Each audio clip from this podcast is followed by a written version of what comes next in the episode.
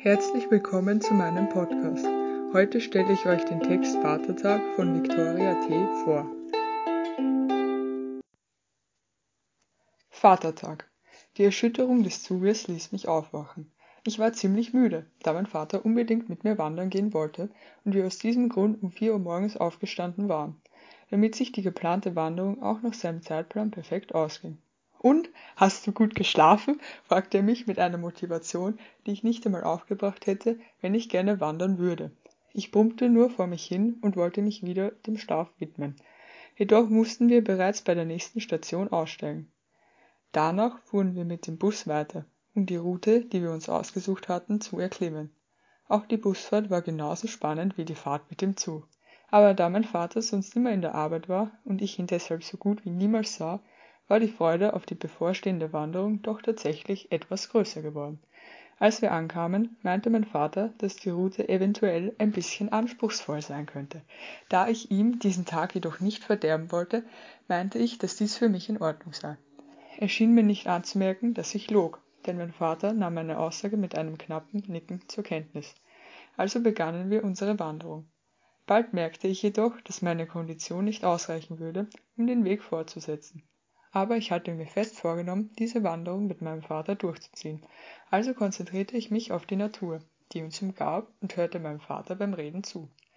Er erzählte mir viele Geschichten aus seiner Jugend und machte einen glücklichen Eindruck auf mich, was ein Grund mehr war, diese Wanderung nur aufgrund meiner mangelnden Ausdauer nicht abzubrechen. Ich bemerkte erst, dass wir uns vor einem Klettersteig befanden, als mein Papa es mir sagte, da ich so vertieft gewesen war, nicht auf meine Kondition zu achten. Mein Vater erklärte mir, dass er vorgehen würde, um sich zu vergewissern, wo die besten Trittstellen waren. Ich nickte, damit er nicht hörte, dass ich völlig außer Atem war. Als er vorging, bekam ich plötzlich das ungute Gefühl, dass ich diesen Klettersteig eventuell nicht schaffen könnte. Mein Vater hatte sich mittlerweile umgedreht und sah mich aufmunternd an, woraufhin ich beschloss, ihm zu folgen. Ich wagte mich vorsichtig an den ersten Vorsprung und befand diesen als sicher. Danach hangelte ich mich zum nächsten, als ich mir plötzlich schwindlig wurde. Ich bekam Panik und wollte zurück. Mein Vater schrie mir irgendetwas zu, was ich jedoch aufgrund meines Schwindels nicht verstand. Mir wurde schwarz vor Augen und ich konnte keinen festen Untergrund mehr unter mir spüren. Als ich zu fallen begonnen hatte, konnte ich plötzlich von weiter Ferne meinen Namen vernehmen. Dann hörte ich nichts mehr. Hallo und herzlich willkommen, Vicky. Ich werde dir jetzt zwei Fragen zu deinem Text stellen. Kommen wir nun zu der ersten Frage.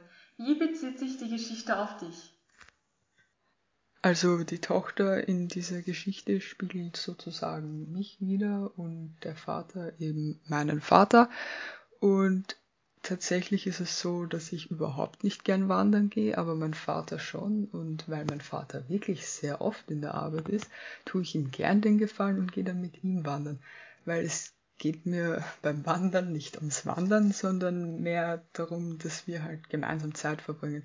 Wir könnten von mir aus auch gern was anderes machen. Was wir zum Beispiel öfters während des Wanderns machen, ist Schwammerl suchen weil der findet dann immer irgendwelche Pilze und ich habe dann schon mein Pilzebuch parat und dann ist er immer urbegeistert von diesen Pilzen und will unbedingt, dass ich die abgleiche. Dann mache ich das auch und dann stellen wir immer fest, dass die entweder nicht genießbar oder giftig sind. Und dann ist er meistens urenttäuscht, dass wir sie wieder in den Wald zurücklegen müssen. Und das sind halt diese Momente beim Wandern, die es ausmachen, weil wir da miteinander interagieren. Und das ist das, was ich mit dieser Geschichte ausdrücken möchte und worum es mir auch geht. Also sozusagen alles, was du mit dieser Person machst, die du gerne hast, die ja in diesem Falle mein Vater ist, ist halt schön. Okay, und warum ist dir die Vater-Tochter-Beziehung so wichtig? Ich glaube nicht, dass es allzu viele Leute gibt, die so ein Glück haben, wie ich es habe mit meiner Vater-Tochter-Beziehung.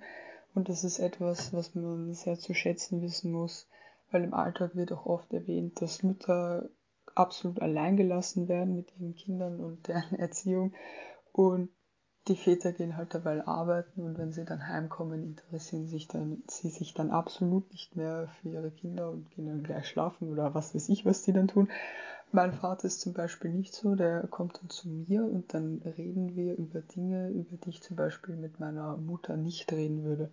Und ich denke, das ist auch etwas, was mich sehr weitergebracht hat, weil er einfach für mich da war und mich auch in meiner Erziehung weitergebracht hat. Und zeigt auch Interesse oft für mich und wenn er was erzählt, dann höre ich ihm auch gern zu und beratschlage ihn gerne. Und das ist etwas, das meiner Meinung nach eine gute Vater-Tochter-Beziehung auch ausmacht, dass das Interesse nicht nur auf einer Seite liegt, sondern auf Gegenseitigkeit beruht. Danke für deine Antworten. Gerne und schönen Tag noch.